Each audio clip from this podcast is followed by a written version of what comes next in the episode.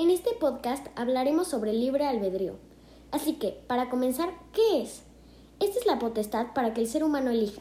Dios, al crearnos, nos dio derecho a tener libre albedrío. Por eso pecamos, ya que dentro de este concepto tomamos nuestras propias decisiones, ya sean buenas o malas. Si Dios no nos diera libre albedrío, no pecaríamos, pero tampoco viviríamos como lo hacemos ahora, sino bajo su decisión. Él no controla si vamos a hacer una mala decisión, sino que con el libre albedrío nos permite tomar la decisión que gustemos, ya sea buena o mala.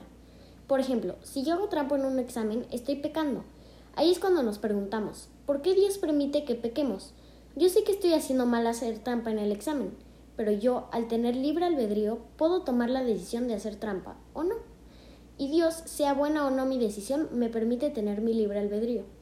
Las buenas decisiones nos llevan a la libertad, y las malas a la cautividad. Por eso es importante poder elegir con sabiduría.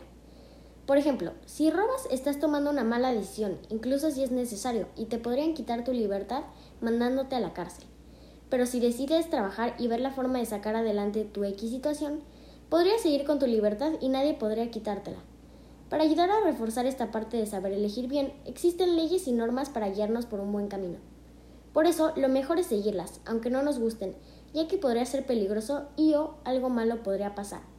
Por eso es muy importante al tomar una decisión pensar en la situación, en la gravedad, las condiciones y límites de esta.